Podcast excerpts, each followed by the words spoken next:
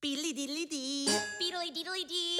Beedly diddly diddly diddly dee. Beedly diddly dee. Two ladies. Beedly diddly dee. Two ladies. Beedly diddly dee. And I'm the only man, yeah.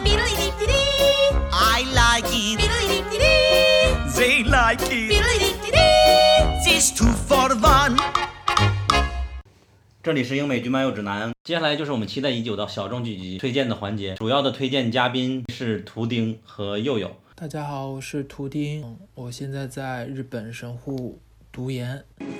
大家好，我是佑佑，现在在上海迪士尼极速光轮的下面，上方不断有尖叫声呼啸而过，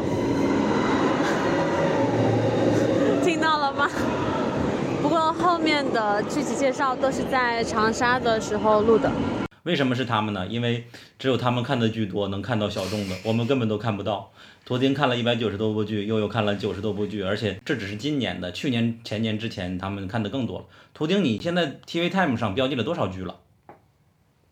四百一十多吧，你一百九十几部啊？今年？我没有具体数啊，但应该是一百九十多了。我我没有特别认真的去数回归剧有多少，我大概数了一下，新剧大概有一百多，大概是一百九十多吧。佑佑他除了在英美剧这方面今年看的多，另一角度他对动画也非常有多的涉猎。接下来的环节就是我先念一遍今天要推荐的剧吧，然后你们分别来讲《史前战记》（Primal）、《绅士杰克》、《佛西与沃登》、《抹去重来》、《过来人》、《黑死病》、《幻灭》、《黑水晶》、《布兰奇这个是不是都是短，就是比较短的讲到就可以了？就相当于你们可以把自己当做开卷三分钟来讲，就是你们就是梁文道嗯我。讲不了那么长，我觉得可以带过。去，因为毕竟是小众，我觉得大众还是不能接受的。哦，其实也有大众了，这里边史史前战记和安战还好一点，嗯，对绅。士杰克。他我们对小众的定义，大家就不要太纠结了。总之，我们是想特别推荐一下这些剧。有读者的话，已经把我们剧单都看完了，你就可以来这里来选。好，下面开始，佑佑你来和和图丁来讲《史前战记》吧，这是你们今年最吹爆的一部动画了。Primal 这个剧，嗯，它在豆瓣的目前的标记来看是一千零七十人看过，一百四十八人在看，两千零四十二人想看。我觉得它应该也不能算是绝对冷门的吧，但是还是比较少人看。但是这这个是一部我觉得，嗯，不管你对动画感不感兴趣，都应该去看的一部剧。我觉得这部剧是属于今年给我惊喜最大的一部剧，它真的是太惊喜了。因为之前看过它的预告片，因为它是那个 Rick and Morty 那家公司做的，就是 Adult Swim 在那个平台播放，对对对，然后当时看它的预告的时候，并没有太多的去关注它，只不过他说了这部剧，呃，预告的时候有没有说，我还真的有点记不太清了。但是你看的时候，你会发现它真的是，呃，它是没有台词的，然后它完完全全是在靠 BGM 和那个背景，呃，和它的那个画面去来吸引你的。它的音效真的太太炸裂了。就真的是炸到无法用无法去形容，就是一定要找一个比较好的耳机，然后你戴上去听，然后你根据它那个音效去带入它的整个的呃它的故事，包括它画面的制作，其实我觉得也是很 OK 的，就是很呃很传统的那种美国的那种粗线条，对对粗线条的那种呃画就它是很画画手粗法，粗犷的，没有那么精细的那种。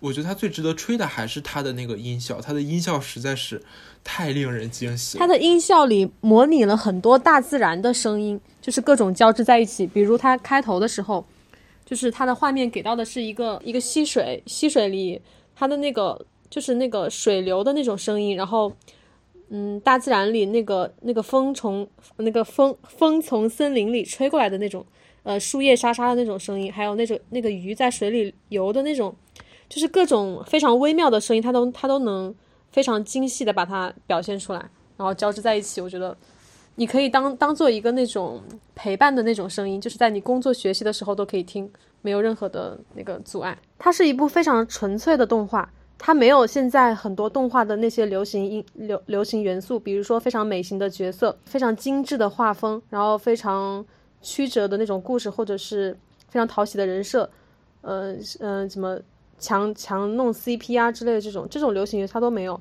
它就是很简单的讲一个呃原始人和一只恐龙在原始社会如何生存，然后建立友情的这样一个故事。我说他们的他们的情感是非常真实的、真挚的。绅士杰克的话，其实，嗯，因为他是，嗯，好像也是小说改编的，是小说还是还是自传改编的。然后他，嗯，首先他是百合，然后，呃，就是比较比较少见，是是相对来说比较少见的一个题材。然后它整体的剧情啊，当时时代的背景啊什么还原都蛮好的，包括两个演员演的也挺好的。然后颜值也蛮高的，所以说这部剧当做一部百合剧，然后你如果喜欢，嗯，百合题材的话，百合其实在美剧当中，特别是英美剧当中，应该算相对来说不是那么多，相对于男性就是同性之间相比，应该算相对来说比较少的。所以说，嗯，这部剧它整体制作什么的都蛮好的，所以说还是值得去看一下的。如果你喜欢这个题材的话。特别是那个女主是演过那个福斯，对，她是福斯特医生的那个女主，所以说演技上应该是没有什么可诟病的。嗯，其他的，它的制作非常优秀。对，因为是因为是 BBC 的，嗯，我没记错，应该是 BBC 的吧？BBC 和 HBO 合拍。呃，对，一般 BBC 制作的话。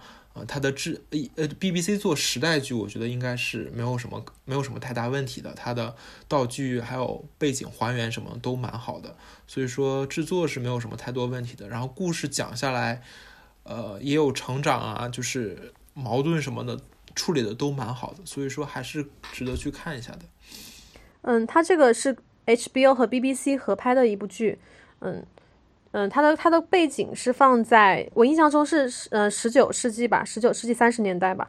然后它的它的是根据一个真实的人物改编的，那个真实的人物在当地被称为 gent 呃 gentleman Jack，她其实是一位女性，但她是一个她当时在三十十八世呃十九世纪三十年代就公开了自己的女同性恋的这样一个身份，并且就是一直女扮男装，就是穿着嗯身呃那种燕燕尾服，嗯。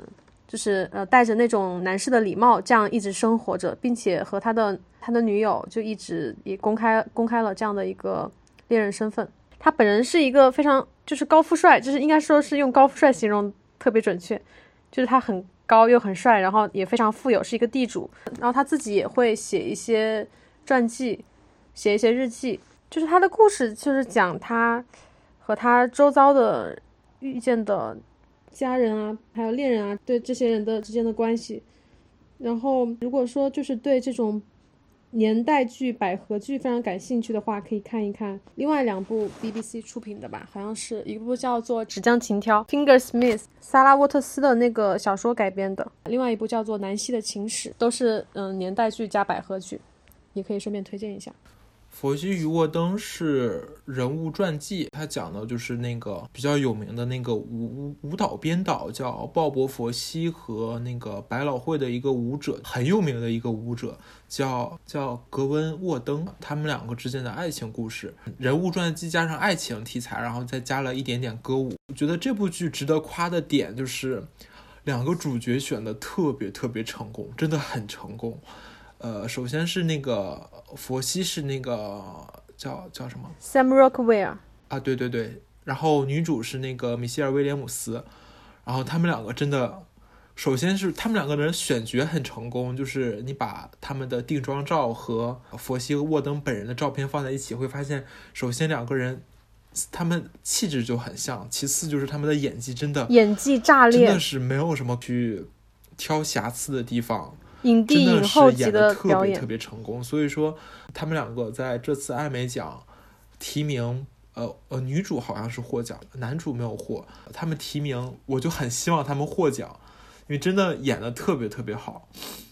嗯，除此之外，就是呃，我印象较深的就是第一集开场的那个歌舞也是蛮好听的。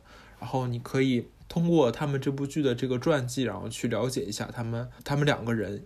也是蛮好的，我记得好像就是那个挺有名的一一个一个歌舞剧叫什么，好像也是佛西这个人导的，就是前一阵特别火的那个，就是他们女的在监狱里复仇的那个叫什么？那个歌舞好像也是和佛系有点关系。我也是看这部剧，然后自己去查资料才知道的。哦，《抹去重来》这部剧也是稍微有一点点意外的，没有想到会是这么一个表现手法。然后剧情的话，其实还稍微有一点点烧脑的感觉。嗯，其实我觉得这部剧最值得夸的应该是它的表现手法，因为真的很少看一部动画是像类似于像去抓真人表情图像啊什么，具体的那个专门的学名我还不是很清楚。它实际上就是用真人拍摄，然后要转成动画的一个叫转描的技术。转描转描的就是，它是有一个转描机，转描机是你先用真人拍好一段视频，然后你把拍好的视频放在这个转描机上，它会逐帧逐帧的投射在一块玻璃上，然后投射在玻璃上之后，然后再画师再一帧一帧对照着这个真人的影像，再把它描绘出来。它这里边不是逐帧来改，也有一些原创的地方，就是可能是，但是大多数都是通过拍摄来的，而且都是用真人演员来演一遍嘛。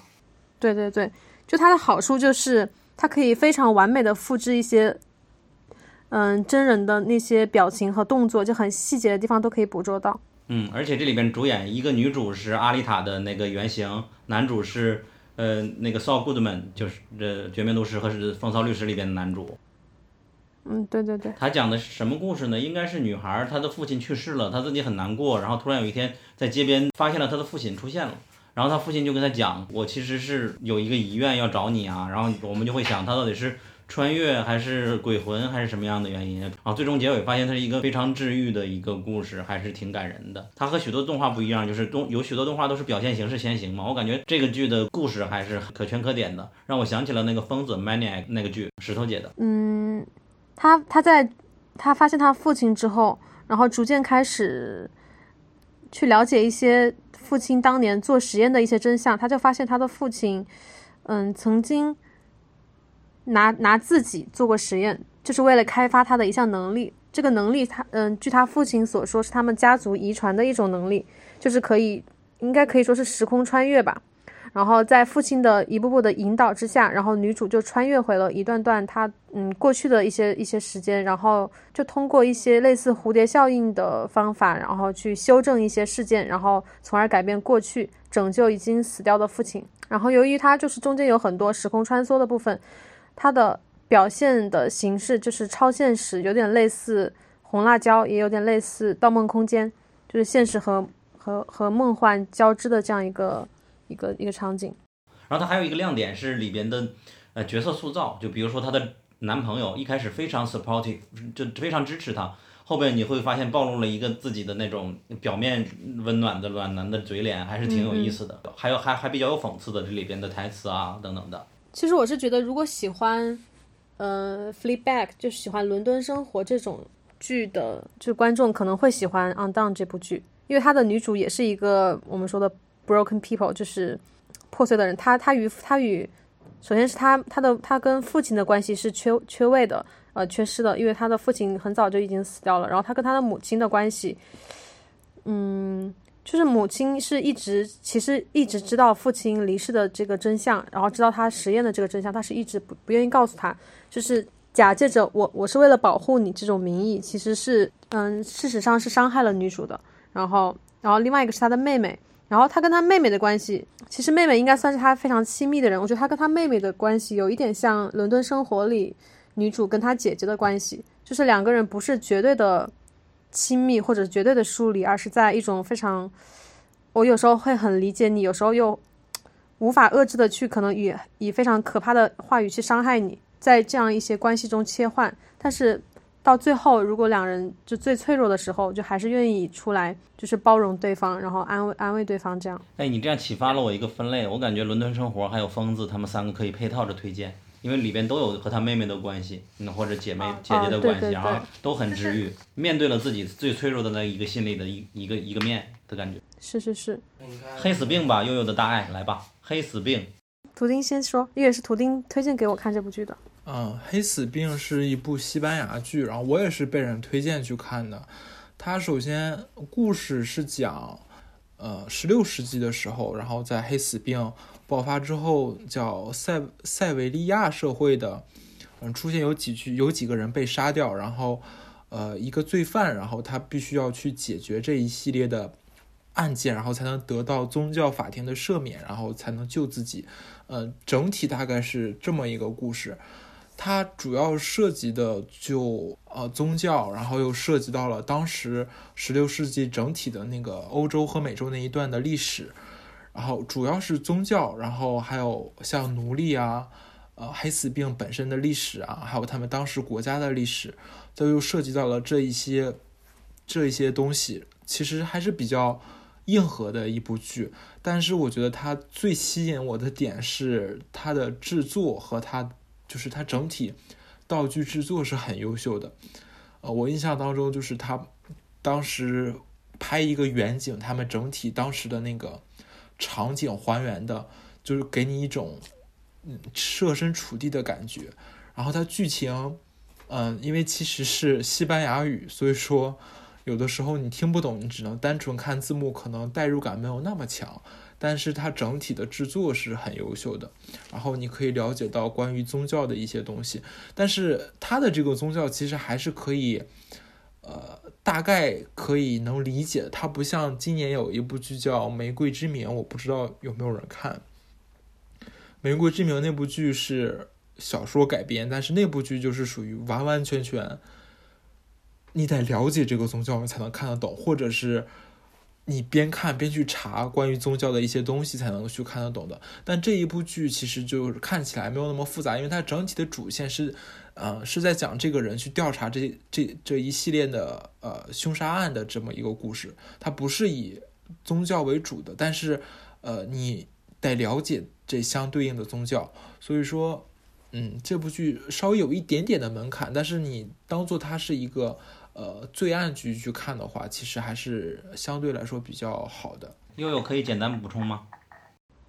嗯，我在，嗯，因为我们的微博啊发了好多感叹号的推荐语，就是悠悠写的，看来真的是真爱的。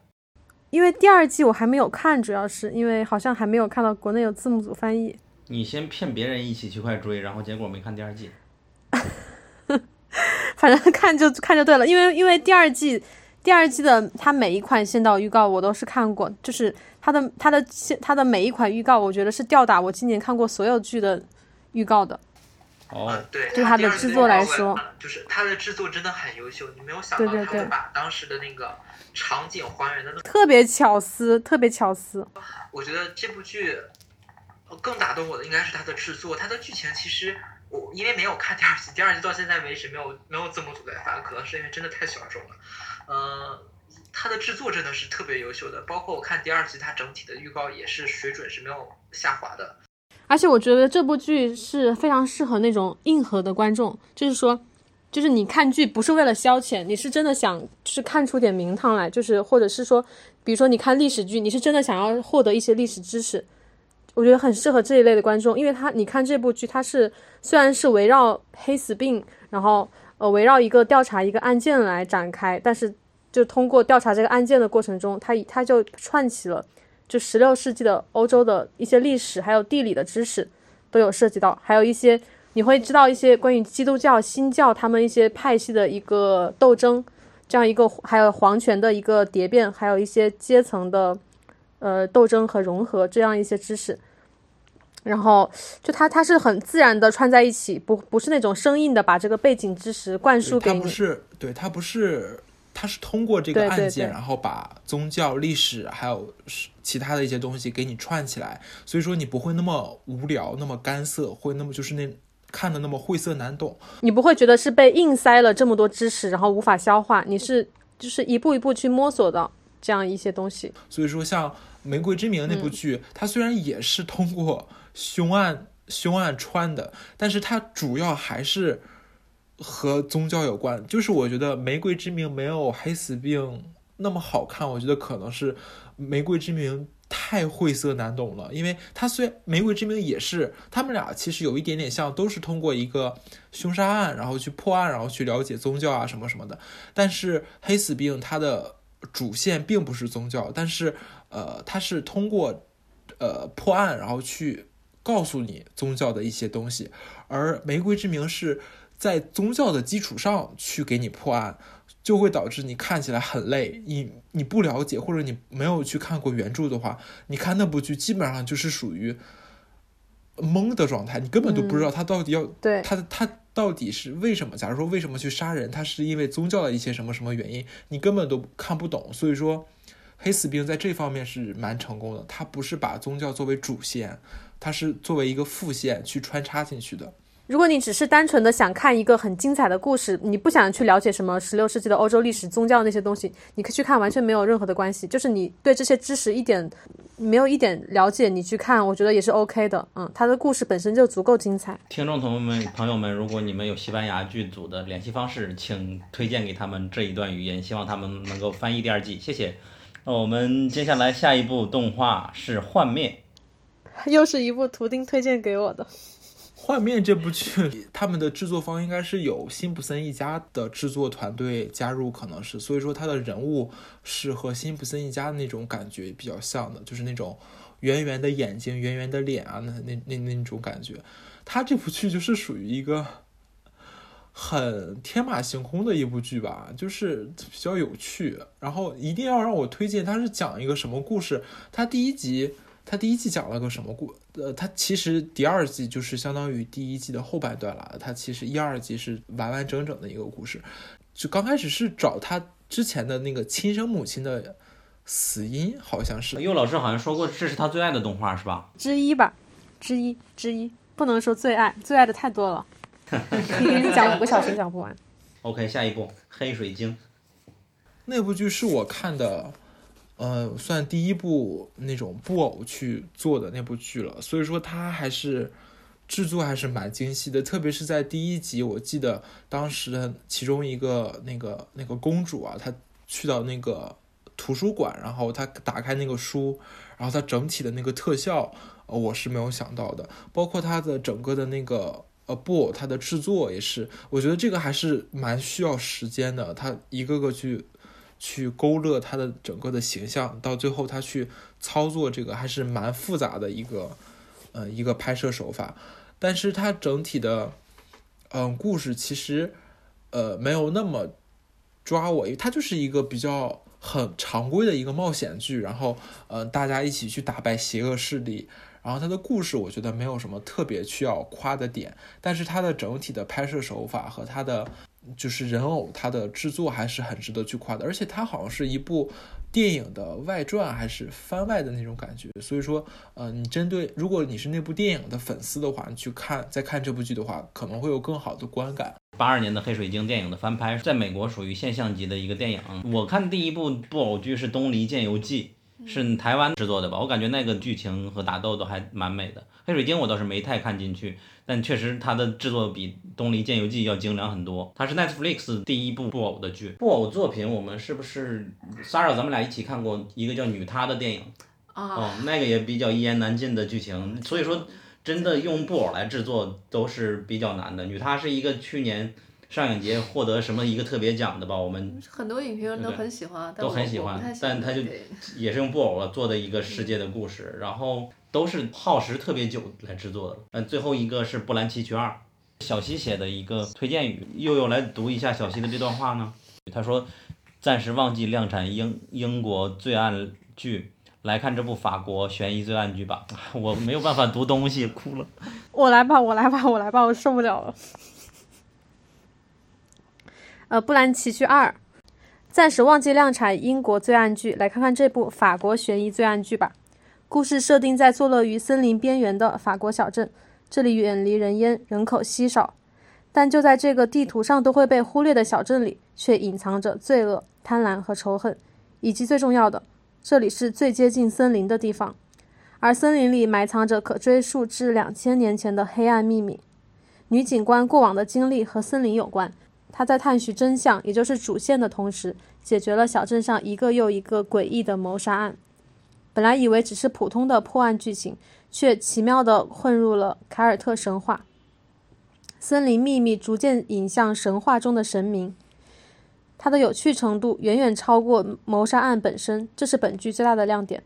在罪案剧疲软的当下，常规破案环节总是需要那么一点提神的元素。嗯，这就是我们的 Saland，他他非得要用挪威语让我们来读他的名字，他推荐的那小众剧了，推荐大家观看。实习一天半的 播客练习生的录制即将结束，铺丁有什么想对大家说的吗？想对大家说的呀，就是有时间多看看剧嘛，看剧还是蛮有蛮有意思的。昨天 昨天我们看一部剧也花不了我们多长时间，闲在家里没有事儿就点开看一看，嗯其实还蛮有趣的。不管是好剧啊还是烂剧，其实你看完了之后会对 一个类型或者是说一个故事有一个新的看法，或者是去了解更多的故事，我觉得还是还是蛮有趣的，而且真的嗯就看一看，花不了多长时间的。悠悠呢？嗯，我觉得是要把时间花在好剧上吧，花在好书、好电影、好剧、好动画上。呃，什么电影延长人的生命，我觉得好剧也是一样的。其实你要是看一部看一部好的剧集，你如果沉浸进去，感觉是会进入另一个，它会给你创造另外一个世界，这种感觉还是挺奇妙的。那这可能是电影不太能够给你的感觉吧，因为电影的时长毕竟是时长受限。呃，我感觉这就是剧的最大的优优点，它可以通，它可以真的完整展示一个世界，而不是像电影篇幅受限嘛。今天的录音就结束了吧？我们接下来还会有至少三期重磅节目，一是二零一九年最佳喜剧，是我们笑声最多的一期；二是二零一九年最佳的回归剧和完结剧。这一年回归的剧普遍都很棒，完结且没有烂尾的剧也非常多。听完播客你就可以放心追了。三是五年内最佳的精品剧，我们会在这里重新定义一下美剧的分水岭。在《绝命毒师》后的流媒体时代，评价一部剧集的标准早就已经发生了变化。在新的标准下，最佳的剧会有哪些呢？敬请期待。播客新开张，拜托大家多多推荐，非常感谢。祝大家二零一九年哦，不对，祝大家二零二零年快乐。I knew a man, Bojangles, and he'd dance for you. In worn out shoes, with silver hair, a ragged shirt, and baggy pants. The old soft shoe. He jumped so high, he jumped so high.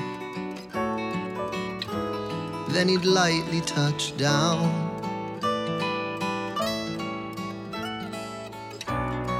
Mr. Bojangles, Mr. Bojangles, Mr. Bojangles, dance.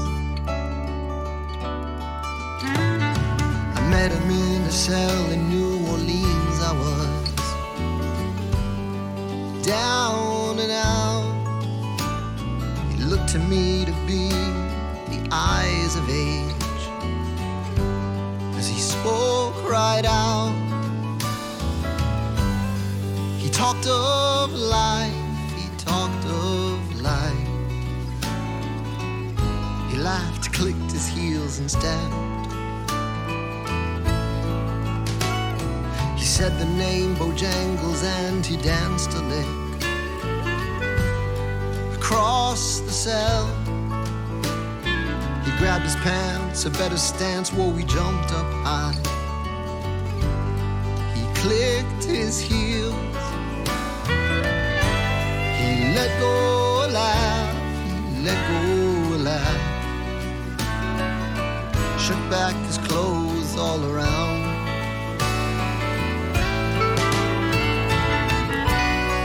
Mr. Bojangles.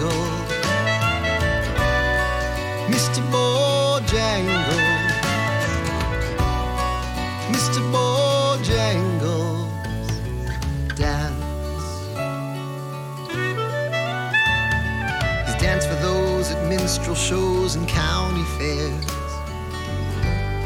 Throughout the South, he spoke with tears of 50 years, how his dog and him. They traveled about his dog up and died, he up and died. After 20 years, he still grieves. Said, I dance now, at every chance in honky tonks for drinks and tips. But most of the time I spend behind these county bars. Cause I drink a bit. He shook his head, and as he shook his head, I heard someone ask, please.